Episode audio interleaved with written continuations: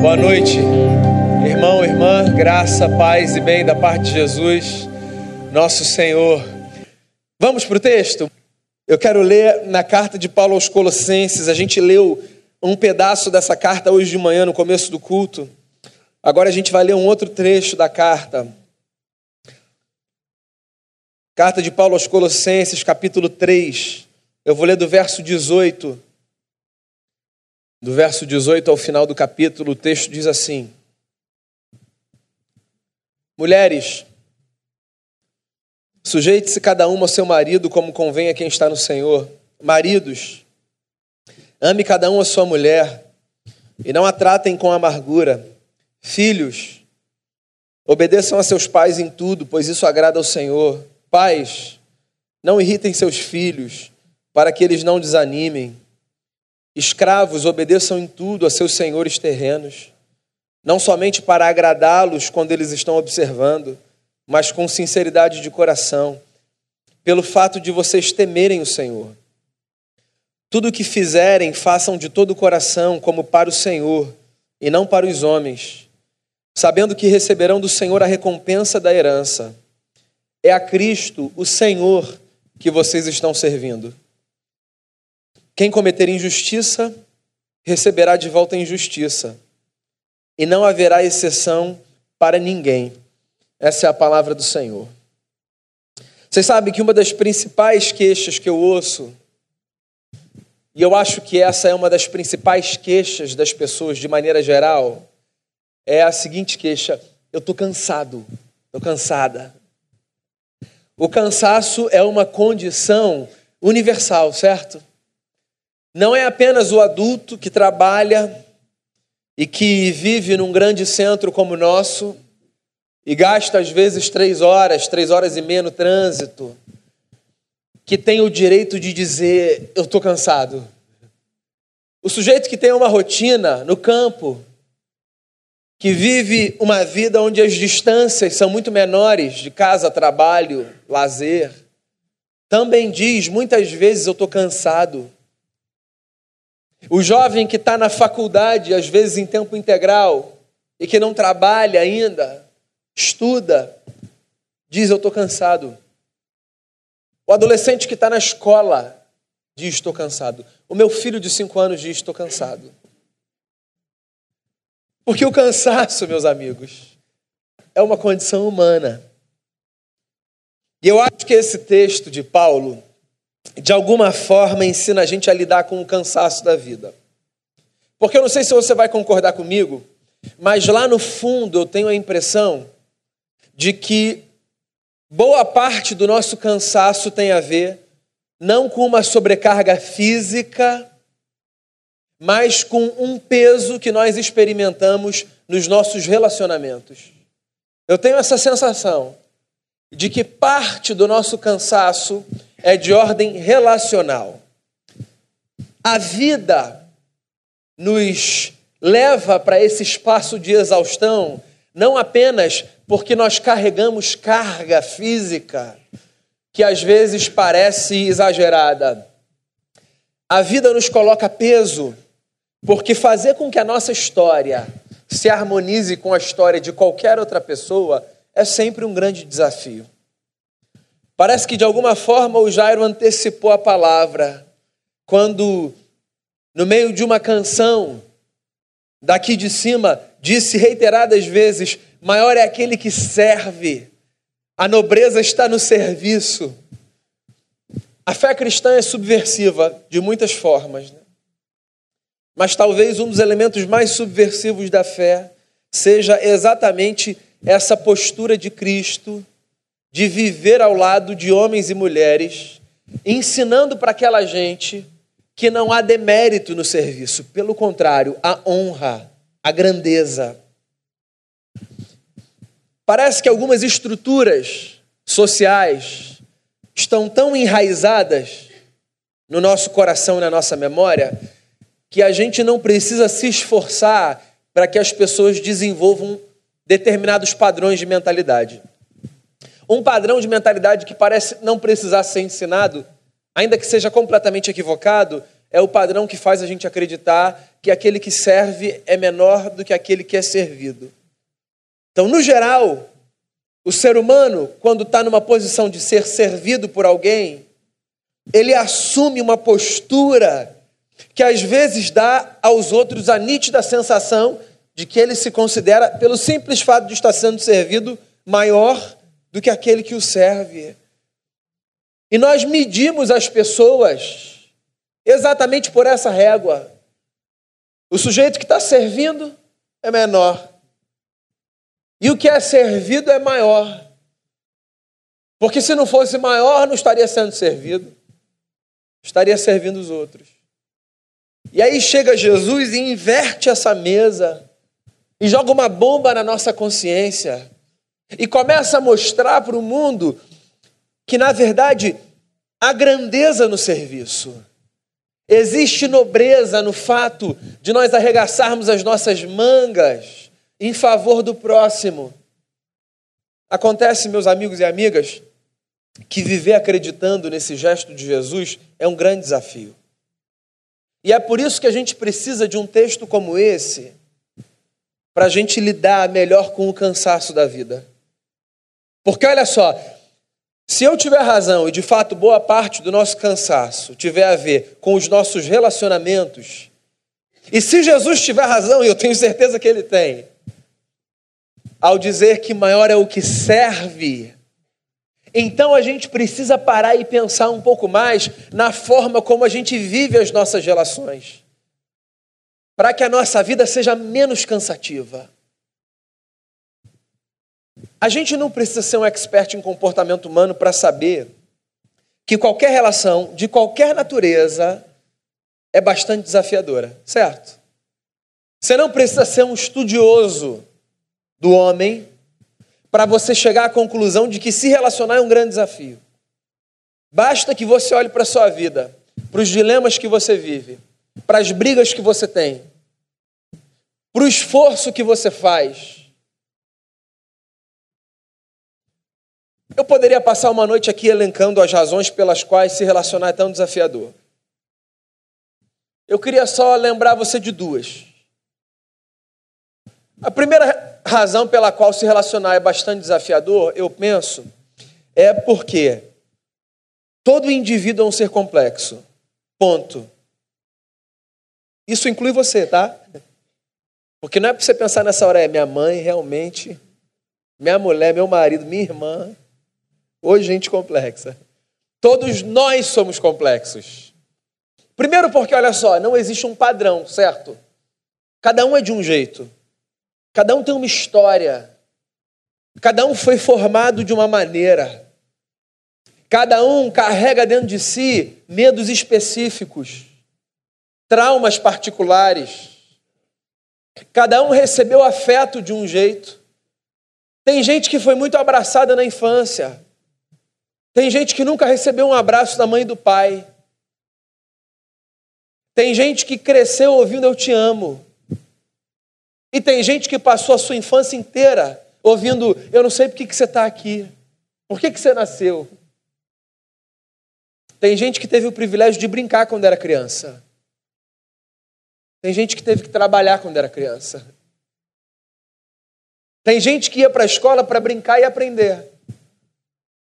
Tem gente que ia para a escola para garantir a única refeição do dia. E cada um é de um jeito. E cada um cresceu de uma maneira. E cada um tem uma vida. E é por isso que se relacionar é sempre um desafio. Porque não tem um manual, um livrinho de regra. Tem princípio que a gente absorve. Tem observação que a gente faz. Tem sabedoria que a gente adquire. Tem conversa que a gente trava. Mas todos nós somos seres complexos. E a gente precisa se lembrar disso, porque no dia a dia a gente vive como se o outro não tivesse o direito de ser tão complexo quanto ele é. A gente vive, na verdade, assim. Se são os meus dilemas que estão sobre a mesa, então você precisa entender que eu passo por muitos problemas. Agora, se são os dilemas do outro que estão sobre a mesa, então eu não tenho nada a ver com isso, o problema é dele. Verdade ou não é? A régua que a gente usa para medir os nossos próprios dilemas e os dilemas dos outros não necessariamente é a mesma. A gente tem mais rigor, menos paciência e menos disposição de entender o outro do que desejo de fazer com que o outro nos entenda. E é bom que a gente se lembre que todo mundo é complexo, todo mundo tem problema, todo mundo tem falha, todo mundo tem virtude. Quando Daniel, aqui de pé, se refere aos meninos dizendo a gente ensina e a gente aprende, o que ele faz é nos lembrar que a dinâmica da vida é exatamente essa, ou não é? Com qualquer pessoa. A gente ensina e a gente aprende, a gente dá e a gente recebe. Ninguém está numa posição unilateral de ser dono do saber, senhor da verdade, detentor de um conhecimento superior, que veio ao mundo só para oferecer como se o mundo dependesse de uma determinada porção de sabedoria que Deus deu só àquela pessoa. A gente precisa ver o mundo como uma espécie de mesa. Enxergar a história a partir dessa dimensão de horizontalidade que faz com que nós nos percebamos como homens e mulheres que têm a trocar. Essa é uma razão pela qual eu acho que a gente se cansa tanto nos relacionamentos. A gente se esquece que as pessoas são complexas. E nós somos as pessoas. E dois, eu acho que às vezes a gente tem expectativas muito altas em relação ao outro. Não em relação a gente. Em relação ao outro. A gente vive num tempo que, do ponto de vista dessa relação homem-máquina, é muito sui generis. Vê se você concorda comigo. Cada vez mais a gente se relaciona com o produto da inteligência humana, do ponto de vista tecnológico, que nos leva para um tipo de vida que nos aproxima do que a gente chamaria de perfeição. As máquinas estão substituindo os homens em boa parte das coisas que os homens costumavam fazer, certo? Por causa dessa relação com máquinas o tempo todo, nós temos uma tolerância cada vez menor para o erro. Do outro, nosso não. Porque olha só, se hoje na vida tudo funciona de maneira muito perfeita, por que, que tem uma pessoa na minha frente para atrapalhar? E aí a nossa expectativa em relação ao outro é de um tipo que faz com que a gente olhe para o outro como se ele fosse uma máquina, um robô como se ele não tivesse o direito de errar. Só que as pessoas erram. E a gente devia regular as nossas expectativas em relação às pessoas, não a partir dessa perspectiva da máquina, mas a partir da perspectiva da gente. Nós somos gente. E nós falhamos. E por mais que a gente deva viver querendo acertar, a gente precisa se lembrar que o erro faz parte da vida. Então, olha só, olha o que Paulo faz aqui ele pega três padrões de relacionamento da sociedade do seu tempo e ele estabelece uma chave para que as pessoas pudessem se relacionar melhor. Ele pega marido e mulher, ele pega pais e filhos, e ele pega escravos e senhores de escravo. É uma sociedade de dois mil anos atrás, ok? Então você pode fazer uma adaptação do último tipo de relação que ele coloca aqui: marido e mulher, pais e filhos, patrão e empregado. E o que Paulo está dizendo é que nessas relações precisa haver a consciência do serviço mútuo. Todos nós precisamos desenvolver na nossa vida a consciência de que nós somos servos uns dos outros. Ou seja, Sempre que eu me relaciono qualquer, com alguém, qualquer que seja o tipo de natureza que eu esteja travando, eu devo me relacionar me lembrando que de alguma forma eu posso servir essa pessoa. Você pode substituir a palavra servir por abençoar essa pessoa. A gente vive num tempo que tem é, o hedonismo como uma de suas grandes forças, né? Essa busca pelo prazer. E aí, o que, que essa busca desenfreada pelo prazer fez com a gente? Fez com que a gente mudasse o imperativo da fé e ao invés de dizer, se tu uma bênção, a gente acha que o que Deus disse foi, recebe aí a tua bênção. Você lembra do texto do Abraão? O que Deus disse para Abraão é: Abraão, seja uma bênção, cara, abençoa. Seja uma bênção. Não é recebe a tua bênção. A gente até compõe músicas dizendo que a gente quer a nossa bênção. Que a gente não vai sair enquanto a nossa bênção não chegar. Tudo bem, a gente gosta de ser abençoado. Todo mundo gosta de ser abençoado. E Deus nos abençoa mesmo. Você não precisa se preocupar com isso. Pedindo ou não, Deus vai te abençoar. Tá? Pedindo ou não. Agora, ser uma bênção requer da gente intencionalidade. Porque se eu não quiser ser uma benção, naturalmente eu vou ser um problema, entende?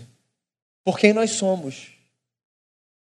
Então, o que o Paulo está dizendo é que a gente deve viver as nossas relações com a disposição de servir. Só que aí você pode olhar e pensar assim: ah, tudo bem, o Paulo está falando isso que o Paulo não conhecia as pessoas com as quais eu me relaciono. Não, meu amigo, as pessoas são as pessoas desde que aconteceu um problema lá no jardim lá atrás e o casal foi expulso. Mas o Paulo dá uma dica para gente. Ele fala uma coisa muito bacana aqui. Ele diz assim: façam tudo o que vocês tiverem como quem faz para o Senhor. É um conselho simples, não é? Mas eu acho que é uma chave que, se a gente virar, pode fazer toda a diferença na nossa vida. Porque olha só, se eu estou numa relação que eu estou cheio de raiva de alguém, e se eu me lembro que eu tenho de fazer um negócio que é para esse alguém, eu vou achar toda desculpa para não fazer. Mas, se nessa relação, pela qual às vezes passa raiva, ou o que quer que seja, eu me lembro que eu sou chamado para fazer como quem faz para Jesus, tem como a gente ter raiva de Jesus? Tem, Jesus é um cara bacana. Alguém tem raiva de Jesus? Não levanta a mão, não, que eu vou vai quebrar minha mensagem aqui. Ninguém tem raiva de Jesus. Jesus é bacana, Jesus faz o bem, Jesus ama a gente, Jesus cura da gente. E aí o Paulo diz: faça como quem faz para o Senhor. É simples. É simples de um tipo que parece que a gente está numa escola dominical de criança. Mas muda tudo na vida. Porque na hora do aperto, na hora que pisam no calo, na hora que tocam na ferida, e que ainda assim eu sei que eu tenho que fazer alguma coisa, se eu respiro fundo e penso assim, eu estou fazendo isso para o Jesus que me serve todos os dias, mesmo quando eu faço contra Ele o que eu faço contra Ele, aí a gente consegue fazer. Então é isso. O que o apóstolo está dizendo é que às vezes a gente pode eliminar parte do cansaço da vida quando, ao fazer alguma coisa para alguém, a gente faz como se a gente estivesse fazendo para Cristo. Eu acho que tem três benefícios que a gente pode tirar desse lance de fazer as coisas como se a gente estivesse fazendo para Cristo. Primeiro, que eu acho que a gente vai errar menos. Pensa comigo.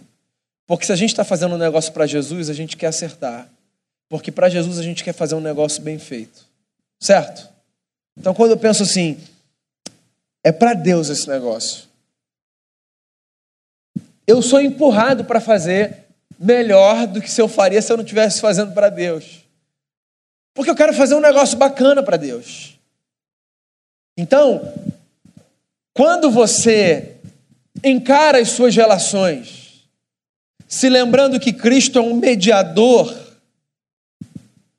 você tem mais chance de acertar nas suas obrigações e nas suas tarefas, porque a figura de Cristo está ali presente. Tem um outro benefício aí. Quando você faz as coisas como quem faz para Deus, você se lembra que relacionamentos são complexos, mas são possíveis. A gente precisa se lembrar disso. Como a gente vive numa era de descartável, a gente está jogando coisas preciosas fora como quem joga um copo descartável. A gente abandona coisas valiosas com uma velocidade impressionante. E às vezes a gente precisa se esforçar um pouquinho mais, e tentar um pouquinho mais, e caminhar um pouquinho mais. Eu sei que cada um que está me ouvindo aqui pode estar tá pensando num negócio e às vezes, inclusive, está pensando, mas eu já dei todos os passos. Eu, eu entendo esse lugar. Mas é possível que você esteja num cenário diferente. É possível que você esteja no segundo passo e já esteja dizendo assim: cansei. E aí vem a lembrança de que é possível. É complexo, mas é possível. Porque a gente está fazendo para Jesus. E aí vem a terceira lembrança que eu acho que esse texto nos traz. Quando a gente faz como quem faz para Jesus, a gente se frustra menos. Você sabe por quê? Olha só, isso é natural do ser humano. Tá? É natural. Se eu faço um negócio, se eu faço um negócio para alguém, eu espero no mínimo um reconhecimento em palavra de que aquilo foi feito e foi bacana, certo? Eu disse isso aqui num outro dia, conversando sobre gratidão. A gente se lembra como a gratidão é importante quando a gente segura a porta do elevador para alguém, a pessoa entra e nem olha na nossa cara para dizer obrigado. Não dá uma raiva? Gratidão é importante. Quando a gente faz, a gente espera um obrigado. Obrigado. E aí, quando a gente não recebe, isso frustra, isso magoa. Mas quando a gente faz, como quem faz para o Senhor, e a gente sabe que o Senhor vê todas as coisas, e a gente sabe que o Senhor nos abençoa de todas as formas, a gente se frustra menos. Porque a gente sabe que a gente sempre recebe dele aquilo de que a gente mais precisa para viver que não é o aplauso, não é o presente, não é uma retribuição naquele ritmo de é só uma devolutiva já que você fez esse negócio para mim. A gente recebe a graça de um Cristo que sabe que a gente está se esforçando para ir no caminho certo. E a gente está se parecendo mais com Ele. E aí sabe o que acontece? A vida, meus amigos, fica mais leve. Isso era tudo que eu tinha para dizer para você nessa noite. Se a vida está cansativa, dá para ser mais leve. Porque não tem a ver apenas com o esforço físico que a gente faz. Os nossos relacionamentos nos cansam. Mas existe um Deus que em Jesus é capaz de remodelar todas as nossas relações. Portanto, ao começar uma nova semana, lembre-se disso. Na sua casa, no seu trabalho ou por onde você for. Faça o que você fizer como quem faz para Jesus. Você vai ver que você vai ter mais fôlego, você vai ver que você vai se frustrar menos, e você vai descobrir que é possível. É possível. Feche seu olho. Vamos fazer uma oração e preparar o nosso coração para a ceia. A ceia, meus amigos e amigas, é a notícia de que Deus resolveu nos servir, porque maior é o que serve. Um Deus que nos alimenta com a vida do seu filho. Eu queria encorajar você a orar pelos seus relacionamentos nesse momento. E quero dar ainda um desafio maior. Eu queria encorajar você a orar nesse momento pela relação mais difícil que você vive, por aquela que te leva ao limite. Eu queria encorajar você a dizer: Senhor, faça de mim uma bênção nessa relação. Se é o seu trabalho, ore pelo seu trabalho. Se é a sua casa, ore pela sua casa. Se é uma amizade, ore pela sua amizade. Nós vamos colocar diante de Deus os nossos relacionamentos e vamos sair daqui nessa noite com a disposição de fazermos o que tivermos de fazer, como quem faz para o Senhor.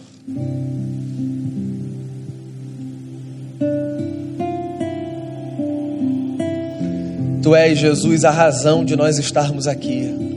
Nós não somos simples nem fáceis, nós somos complexos e difíceis. E só o Senhor para nos sustentar com graça e amor todos os dias. Mas nós sabemos que por causa de Jesus, os nossos relacionamentos podem ser diferentes. E eu quero rogar ao Senhor cada relacionamento pelo qual a gente ora nesse momento seja transformado pela tua graça, em nome de Jesus. Nesse momento que eu peço ao Senhor é nos dê a bênção de sermos uma bênção, nos dê a bênção de abençoarmos, de servirmos, de amarmos. Nos dê a graça, Senhor, de sermos um canal da tua bondade nesse mundo. Abençoe cada lar aqui representado, cada família, cada casamento, cada amizade, cada ambiente de trabalho, cada relação de pai e filho. Abençoe em nome de Jesus. Abençoe a nossa igreja que ao comermos do pão e do cálice daqui a alguns momentos, Senhor, nós sejamos tomados de assombro ao nos lembrarmos que o Senhor nos serviu com a vida do seu filho e que a gente saia para fazer a mesma coisa. Eu oro pedindo isso a Ti em nome de Jesus. Amém.